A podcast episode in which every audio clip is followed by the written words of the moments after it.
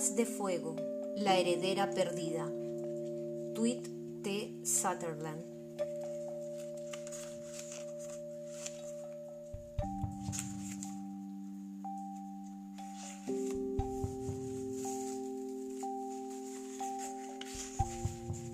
Guía de los alas nocturnas sobre los dragones de Pirria. Alas arenosas. Descripción escamas dorado claro o blancas, del color de la arena del desierto, cola con púas venenosas, lengua bífida negra. Características. Pueden sobrevivir largas temporadas sin agua.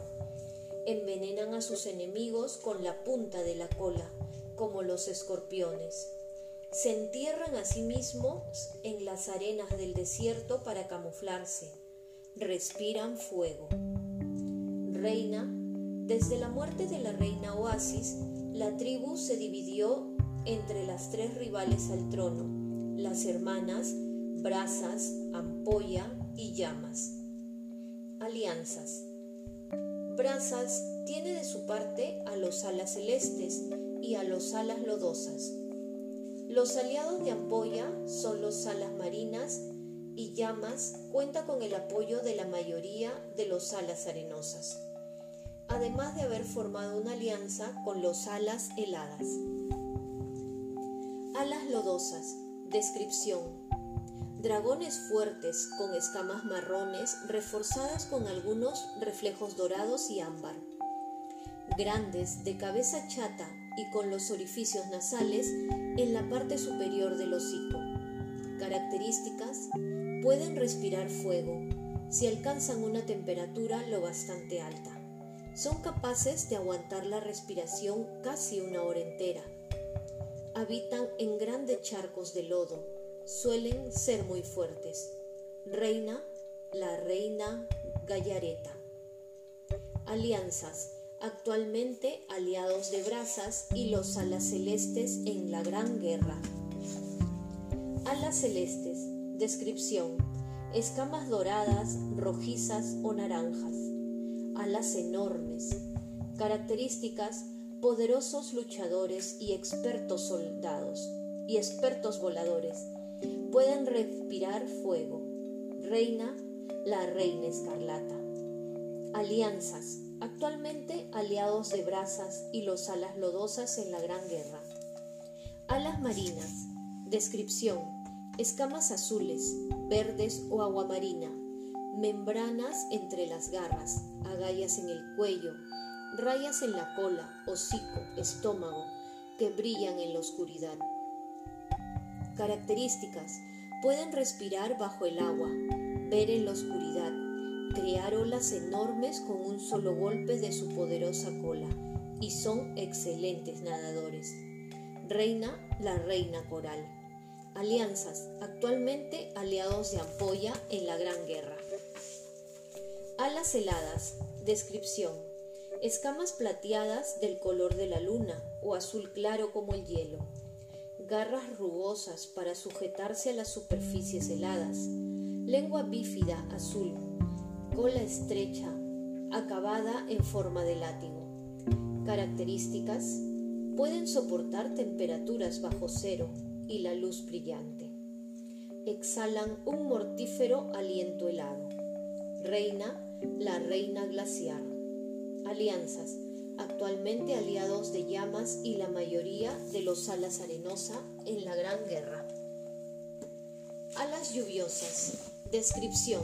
Sus escamas cambian constantemente de color. Suelen brillar como las aves del paraíso, cola prensil. Características. Pueden camuflarse adaptando el color de sus escamas a aquello que les rodea. Usan la cola prensil para escalar. No se les conoce ningún arma natural. Reina, la reina de Estello. Alianzas. No participan en la Gran Guerra. Alas nocturnas. Descripción. Escamas negras, violáceas y bajo las alas. Algunas escamas plateadas diseminadas, como un cielo nocturno salpicado de estrellas lengua bífida negra. Característica. pueden respirar fuego, desaparecen en las sombras oscuras, leen la mente, ven el futuro. Reina es un secreto celosamente guardado. Alianzas, demasiado misteriosos y poderosos como para formar parte de la Gran Guerra. La profecía de los Dragonets. Cuando la guerra 20 años haya durado, los Dragonets se alzarán. Cuando la tierra se empape de sangre y lágrimas, los Dragonets se alzarán. Encuentra el huevo a la marina azul oscuro y las alas de la noche vendrán a tu encuentro. El huevo más grande de la más alta montaña traerá consigo las alas del cielo. Para unas alas de tierra, buscad en el lodo un huevo del color de la sangre de dragón, y escondido en los de los ojos de los rivales reinas, el huevo de las alas arenosas aguarda a la espera.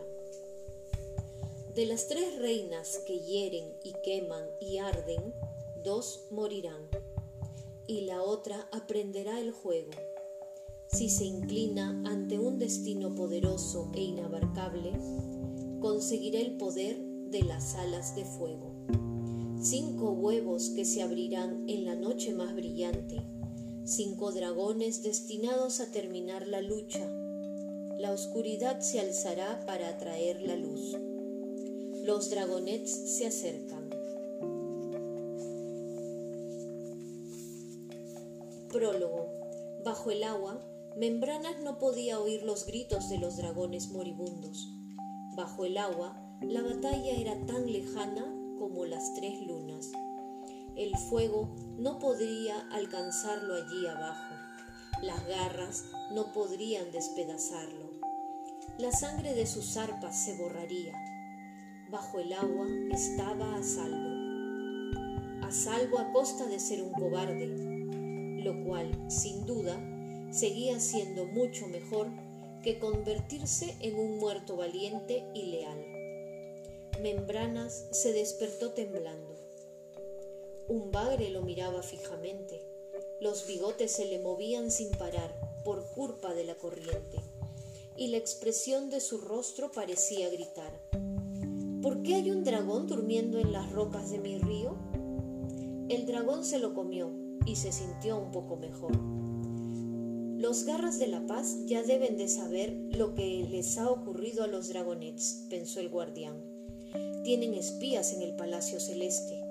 No necesitan que yo se lo cuente. Los otros garras no necesitaban que se alzara ante ellos y les dijera que habían fallado. Pero, ¿dónde podría ir si no? Ya era un fugitivo de su propia tribu, los alas marinas. Partir de ahora tendría que pararse, pasarse también el resto de su vida escondiéndose de los garras de la paz. Membranas nadó hasta la superficie del río y con cuidado sacó la cabeza. Estaba oscuro y los garras de las montañas de las nubes como unos fantasmagóricos dientes gigantes, bloqueaban la mayor parte de la luz de la luna. El reino celeste quedaba ya muy lejos de allí. El reino celeste y los cinco dragonets que había jurado proteger. Membranas arrastró su enorme y dolorido cuerpo fuera del agua y dio tres pasos hacia el interior del bosque antes de percatarse de las formas oscuras que lo estaban esperando. Se giró rápidamente, pero un nuevo dragón salía en ese momento del río, bloqueándole la ruta de escape. Un estampado de espirales negras decoraba sus escamas verdes y los dientes le brillaban bajo la luz de la luna. Membranas, dijo el otro a la marina, con una voz sedosa. Pensaba que nunca te ibas a despertar. Membrana clavó las garras en el lodo de la orilla del río. Nautilo, saludó el guardián, molesto al detectar el miedo en su propia voz. Tengo noticias muy importantes para los garras. No me digas, contestó Nautilo. Supongo que te has perdido mientras intentabas llegar a nuestro punto de reunión. Así que pensamos que lo mejor sería venir a buscarte, dijo otra de las figuras oscuras. Su voz era tan gélida como un témpano de hielo. Cirro, adivinó Membranas. Nunca era buena señal que se presentara Cirro, el ala helada. Los alas celestes encontraron nuestra cueva, explicó el guardián. Limítate a decir la verdad. Nada de eso es culpa tuya. Y la reina escarlata se llevó a los dragonets. Sí, le contestó Nautilo secamente. Nos lo imaginamos cuando se subió a la montaña más alta de su maldito reino y empezó a gritar a los cuatro vientos que tenía a los dragonets del destino, que eran suyos. Cuéntanoslo todo, sisió Cirro. ¿Cómo os encontraron? Bueno, comenzó el ala marina. Lentamente. Todo empezó cuando dos de los dragonets intentaron escapar. Quizá habían sido tres. No estaba seguro de dónde se había metido Gloria aquella noche, cuando solo pudieron encontrar a Nocturno y a Sol en la cueva. Pero sí sabía que no podía haber escapado por el río con tsunami y cielo. ¿Por qué iban a querer escapar? preguntó Nautilo. ¿Qué les hicisteis? Membranas notó cómo se le inflaban las agallas. Mantenerlos con vida les petó, además de tenerlos atrapados bajo tierra, encadenar a Tsunami y planear asesinar a Gloria porque no formaba parte de la profecía. Pero, ¿qué otra opción tenía? Supongo que pillasteis a los fugitivos y los trajisteis de vuelta, aseguró una voz en las sombras. Membrana reconoció a Cocodrila, un, ala lodosa recién llegada a los garras de la paz. Sus esperanzas se reavivaron. En los pocos encuentros que había tenido con ella, sabía había mostrado bastante receptiva. Quizá pudiera contar con ella para que fuera su aliada. Esto no, no exactamente. Ellos volvieron solos, más o menos, para rescatar a los otros, dijo Membranas aclarándose la garganta. Algo que jamás nos hubiéramos imaginado. Rapaz creyó que se que harían en cuanto alzaran el vuelo. Lo dices como si creyeran, si se creyeran prisioneros, sisió Nautilio, con un tono suave y peligroso. Vosotros nos ordenasteis que los mantuviéramos bajo tierra, protestó Membrana. Fue una decisión tomada por los garras de la paz, no por nosotros, pero queríamos que se sintieran a gusto, no que se rebelaran. Así es como deberíais haberlo hecho, ¿no crees? Un murmullo se extendió entre el círculo de dragones por lo que Membranas podría intuir, allí debía haber siete garras, incluyendo a Nautilo. El habla marina se preguntó si podría abrirse paso a través de ellos luchando. No fue culpa nuestra, murmuró. Puede que no sean tan perfectos como se supone que deben ser. ¿Y qué tiene todo esto que ver con los alas celestes, Sicio Cirro? Los alas celestes siguieron a Cieno y Tsunami cuando volvían a la cueva. Así fue como nos encontró la reina escarlata. Intentamos luchar contra ellos, pero la reina mató a Desierto y se llevó a Rapaz y a los dragonets. ¿Los hará luchar en su arena? preguntó Cocodrila. ¿Podrían ganar si lo hicieran? Solo somos unos dragonets, son demasiado jóvenes, rugió Cirro. Por supuesto que no sobrevivían a la arena. Bueno, por lo menos Escarlata le perdonará la vida al ala celeste, agregó Cocodrila. Membrana sintió un escalofrío. Nunca había sido lo suficientemente valiente como para confesarle a los garras de la paz que habían perdido a la dragonet ala celeste y que lo habían reemplazado por un ala lluviosa. Pero ahora que los dragonets eran libres, no pasaría mucho tiempo antes de que todo sabes lo que la reina escarlata le hizo a todos los dragonets a las celestes que eclosionaron durante la noche más brillante, Sicio Cirro. La misericordia no forma parte de su naturaleza. Membranas alzó la cabeza, miró a su alrededor, hacia los ojos que brillaban en la oscuridad. ¿No podríamos ir a rescatarlos? preguntó. Quizás si todos los garras atacáramos a la vez. Le flaqueó la voz. ¿A quién pretendía engañar? Ni siquiera él estaba dispuesto a ir corriendo al Palacio Celeste para morir por un dragonet. Y eso que estaba mucho más unido a esos dragonets después de tantos años cuidándolos que cualquiera de los garras que no los habían visto ni una sola vez. Todos los garras, Sisio Cirro, 40 dragones contra los cientos de guardias alas celestes del palacio? Brillante. No me extraña que dejáramos la vida de los dragones del destino en tus competentes garras. El ala alzó la cabeza en forma de diamante y atrapó un murciélago con la boca. Los diminutos huesos crujieron entre sus dientes. No creo que sea necesario que llevemos a cabo una misión suicida, dijo Nautilo. Algo ocurrió ayer en el Palacio Celeste. Aún no nos ha llegado ningún informe exacto de la situación, pero un espía dijo que creía que la reina escarlata estaba muerta y que la habían matado los dragones. Membranas desplegó la sala sorprendido. ¿Mis dragones? preguntó. Puede que tengan un talento oculto para huir del peligro, sugirió Nautilo, aunque otro espía estaba seguro de que los de que habían muerto cuando intentaban escapar. Membrana sintió que el estómago se le llenaba de, de medusas venenosas. Los dragones no podían estar muertos, no después de todo aquello a lo que había renunciado en nombre de la profecía, y para salvarle las escamas, le susurró una voz dentro de él. Sí, están perdidos en Pirria. ¿Cómo se supone que vamos a encontrarlos? preguntó Nautilo. Solo se admiten sugerencias en las que podamos salir con vida, por favor. Al menos nosotros. Tú puedes embarcarte en un viaje suicida en cuanto quieras.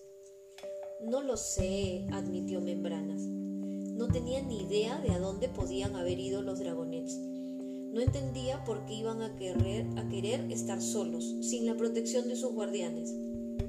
Los diez peores días de su vida habían sido los días que habían transcurrido entre la batalla en la que había abandonado a su reina y el día en que los garras lo habían encontrado.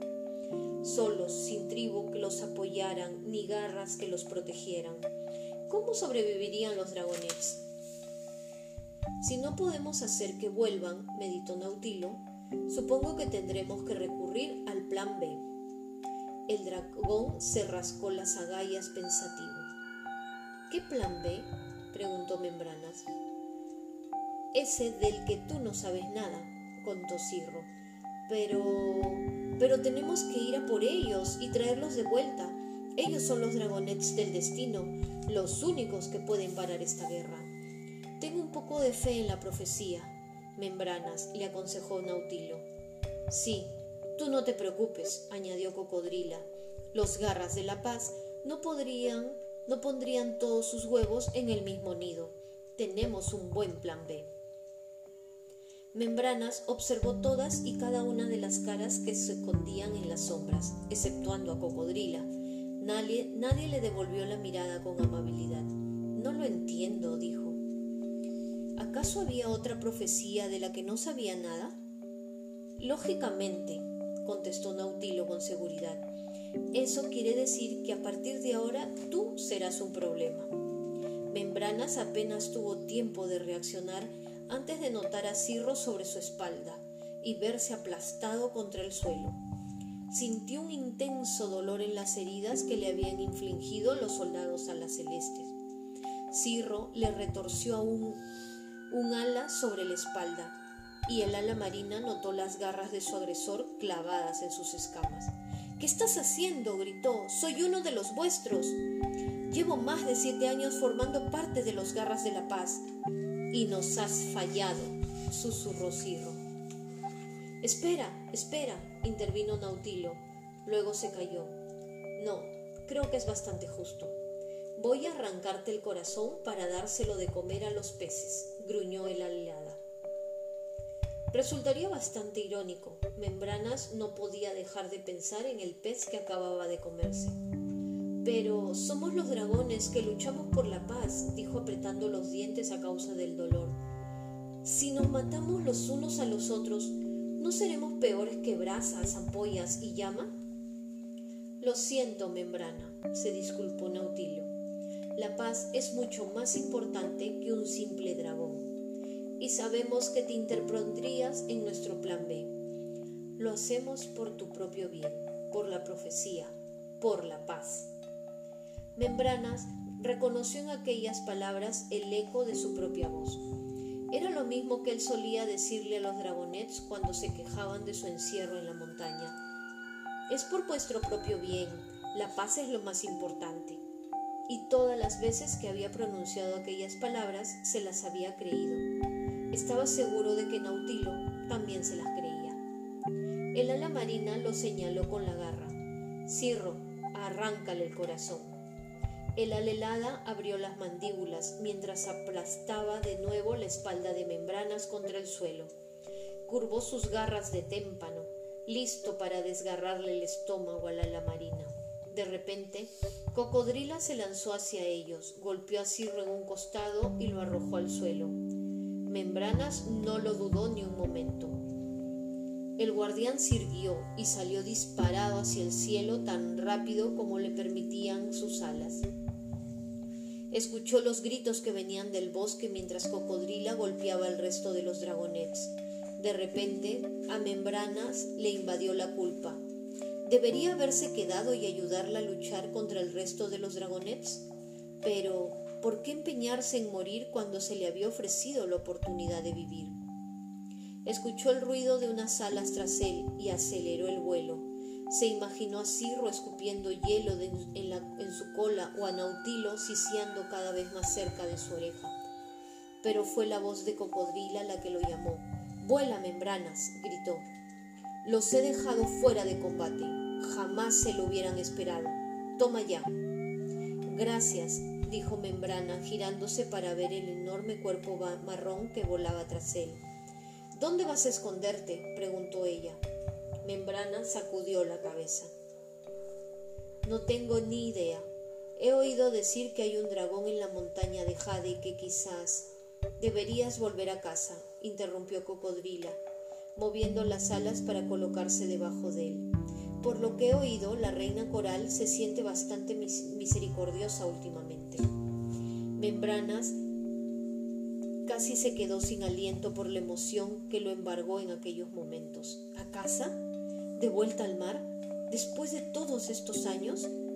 ¿Podría hacerlo?